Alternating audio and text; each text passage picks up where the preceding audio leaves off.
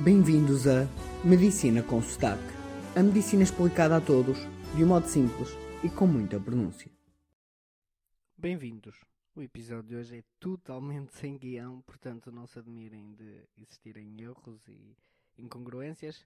E começo logo por uh, relembrar o episódio passado onde eu inventei um verbo que era usufrutar, na, quando estava a dizer andar de moto e disse usufrutar. No fundo a minha cabeça tentou juntar o verbo usufruir e desfrutar e saiu assim esta pérola. Tenho falado pouco de emergência e hoje não vos vou ensinar algo de emergência, mas sim falar sobre um tema relativo. Estava eu aqui a ler as minhas notícias, por acaso era no, no JN, e tinha assim um título Atira-se ao Rio Tejo para salvar homem de afogamento.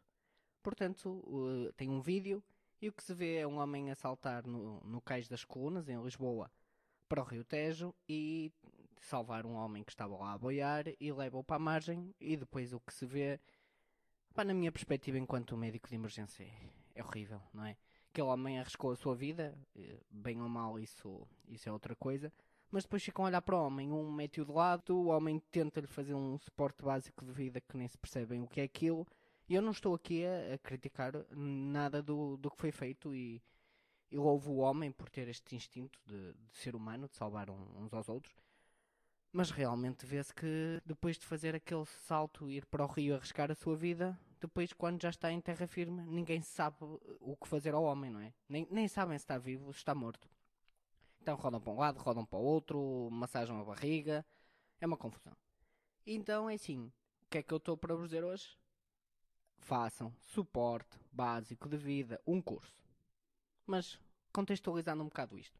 Então o episódio de hoje e o próximo vão ser sobre isto. Sobre o 2, sobre tentar que vocês finalmente façam um curso de suporte básico de vida. E o próximo sobre como ligar 112. E isto porquê? porque sempre que há uma emergência e que alguma coisa corre menos bem, qual é a culpa? É que demoraram muito tempo. É sempre. Portanto, culpar sempre os outros, culpar o sistema e nunca o, os próprios. Portanto, o que eu estou a pedir com este episódio é façam a vossa parte, não é? Porque acho que nem tudo tem que ser obrigado e legalizado. Nós também temos de fazer as nossas coisas por uh, iniciativa própria, aprendizagem. Como vocês percebem, sempre que se liga 112, no mínimo vai demorar 10 minutos a chegar o primeiro bombeiro, ou o primeiro médico, ou enfermeiro, ou quer que seja. Porquê? Ligar 112, um bocadinho de espera, falar com o operador, o operador dizer a morada, perguntar como é que está a vítima, ligar para a central dos bombeiros ou do que for, mandar o carro dos bombeiros, chegar à morada. Opa, isto demora sempre 10 minutos. Não, não há volta a dar e, e não há maneira. Não podemos pôr um quartel de bombeiros em cada em cada esquina e não podemos ter eh, operadores de, de 112 infinitos. E então, pronto, 10 minutos é o tempo que demora a chegar à ajuda. E nós também sabemos uma coisa muito importante: um minuto sem suporte básico de vida numa pessoa em paragem cardiorrespiratória diminui 10% a sobrevida da pessoa. Ou seja, passado 10 minutos, alguém que esteja em paragem cardiorrespiratória, quando lá chegar a ajuda, está morto não há maneira de reverter.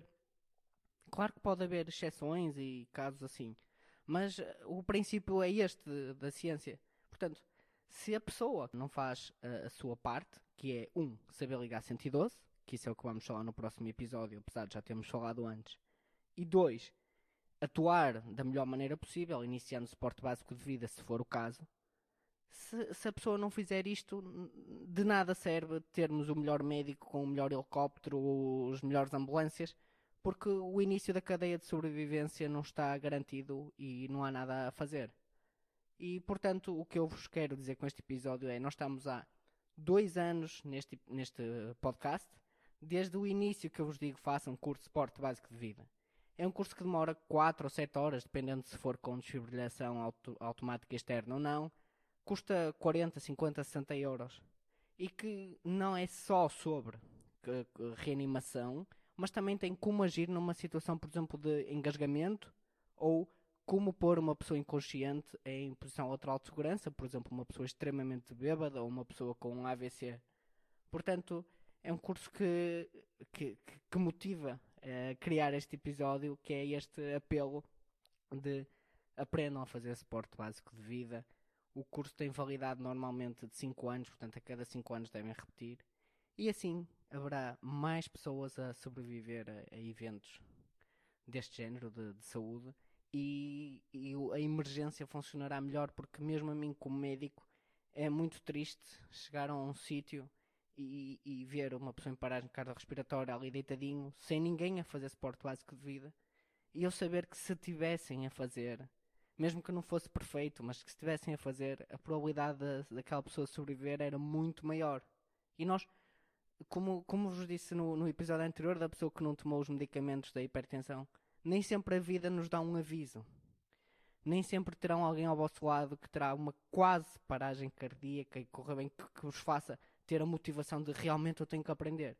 Provavelmente a única vez em que terão na vossa vida que fazer suporte uh, básico de vida, vocês não terão então um aviso, será uma única vez e terão que, que atuar de imediato. Portanto, espero que este episódio vos motive a fazer finalmente um curso de suporte básico de vida. E no próximo episódio vou-vos reensinar a ligar 112, porque se não ligarem o 112 e não disserem os dados corretamente, também de pouco serve toda esta emergência de proteção civil, de bombeiros, do INEM, a trabalhar no pré-hospitalar. Obrigado.